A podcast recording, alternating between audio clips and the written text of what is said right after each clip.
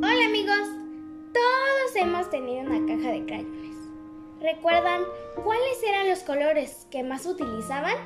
Y por el contrario, los que pocas veces ocupaban y nunca se gastaron. Ahora, ¿se imaginan que esos crayones pudieran decirnos lo que les pasa y cómo se sienten? Justo eso le ocurrió a Duncan en esta historia llena de humor. Escuchemos el día que los crayones renunciaron. Escrito por Drew Daywalt e ilustrado por Oliver Jeffers. ¡Disfrútenlo! Un día, en la escuela, cuando Duncan iba a sacar sus crayones, encontró un montón de cartas con su nombre. Hola Duncan, soy yo, crayón rojo. Necesitamos hablar. Me haces trabajar más duro que a cualquiera de tus otros crayones. Coloreando camiones de bomberos, manzanas, fresas y cualquier cosa que sea roja. Trabajo está en vacaciones. Además, tengo que dibujar todos los santas en Navidad y todos los corazones en San Valentín. Necesito un descanso. El más ocupado de tus amigos, Crayon Rojo. Querido Duncan, encanta ser tu crayon favorito para las uvas, dragones y sombrero del mago. Pero no soporto que mi hermoso color se gaste fuera de las líneas. Si no empiezas pronto a colorear dentro de las líneas, vas a volverme loco.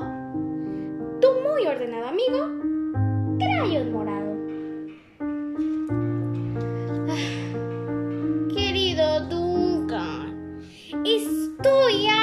Que me llamen café claro, color hueso, porque yo no soy nada de eso. Soy beige y estoy orgulloso de serlo. También estoy cansado de ser el segundo del señor Crayón Café. No es justo que él se lleve todos los osos, ponis y cachorros, mientras que lo único que si tengo suerte, y el trigo. Y seamos honestos, ¿cuándo fue la última vez que viste un niño emocionado por pintar trigo? Tu amigo Beige, Crayon Beige. Duncan, soy Crayon Gris. Me estás matando. Sé que amas a los elefantes y que los elefantes son grises. Pero es demasiado espacio para colorearlo todo yo solo. Y ni qué decir de los rinocerontes, hipopótamos y ballenas jorobadas. ¿Sabes lo cansado que termino después de rellenar esas cosas? Animales tan grandes. Los pingüinos bebés son grises, ¿sabías? También las piedritas, guijarros. ¿Qué tal si pinto uno de esos de vez en cuando para descansar? ¿Tu exhausto amigo? Ah, crayón gris. Querido Duncan, me usas para colorear, pero ¿por qué? Casi siempre soy del mismo color de la página a la que me usas. Blanco. No hubiera una raya negra, ni notarías que estoy ahí. Ni siquiera aparezco en el arco iris. Solo me usan para colorear la nieve o para llenar el espacio vacío entre las cosas. Y esto me hace sentir mm, vacío. Necesitamos hablar. Tu amigo vacío, crayón blanco.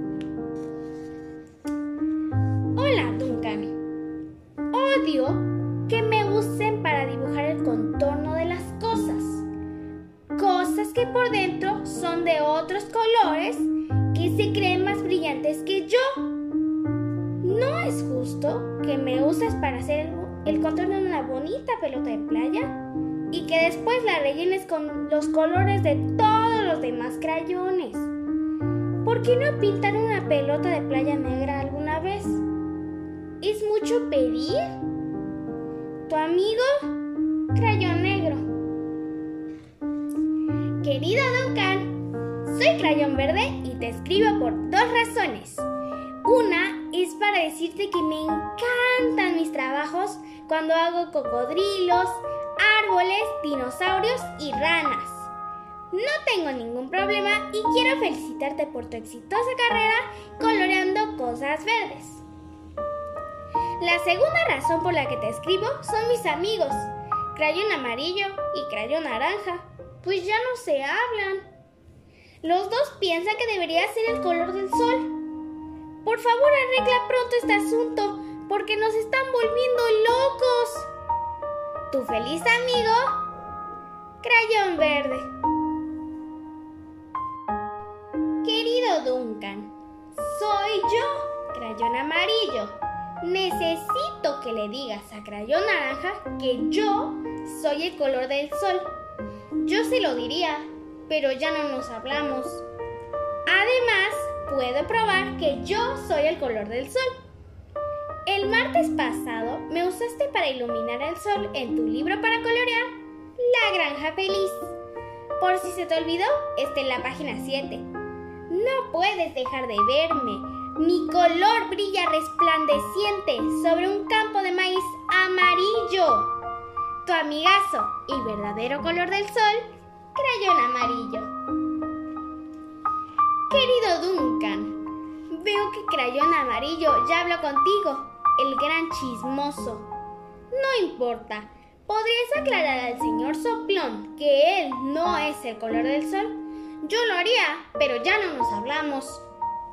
Los dos sabemos claramente que yo soy el color del sol, pues el jueves me usaste para colorarlo en las páginas La Isla del Mono y conoce al guardián del zoológico en tu libro para colorear Un día en el zoológico.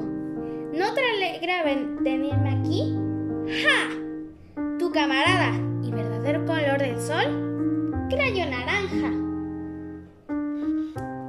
Querido Duncan, es genial haber sido tu color favorito durante este año. Y el anterior. Y también el anterior a ese. He disfrutado en serio todos los océanos, lagos, ríos, gotas de lluvia y cielos despejados. La mala noticia es que ya estoy tan corto y tan rechoncho que ni siquiera alcanzo a ver por el borde de la caja de crayones. Necesito un descanso. Tu amigo rechoncho, crayón azul.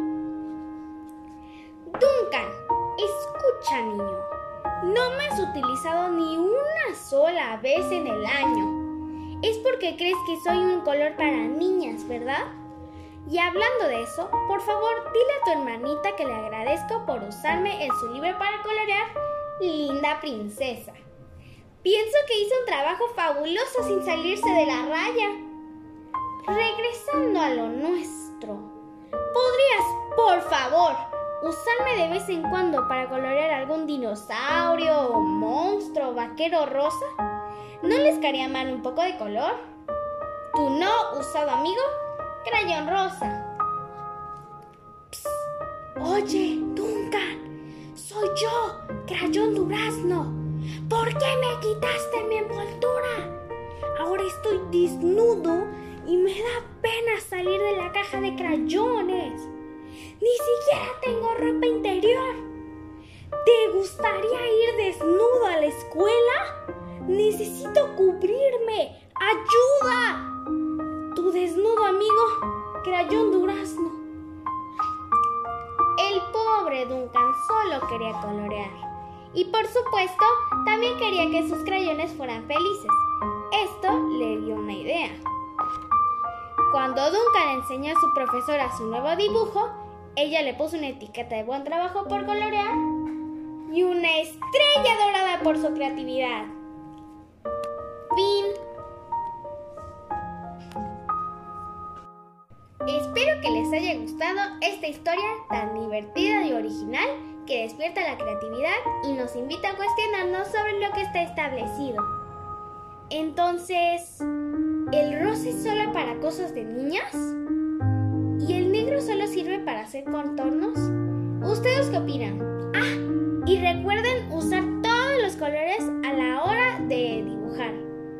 Nos vemos en otro episodio de Diego Saurio, el niño de cuentos.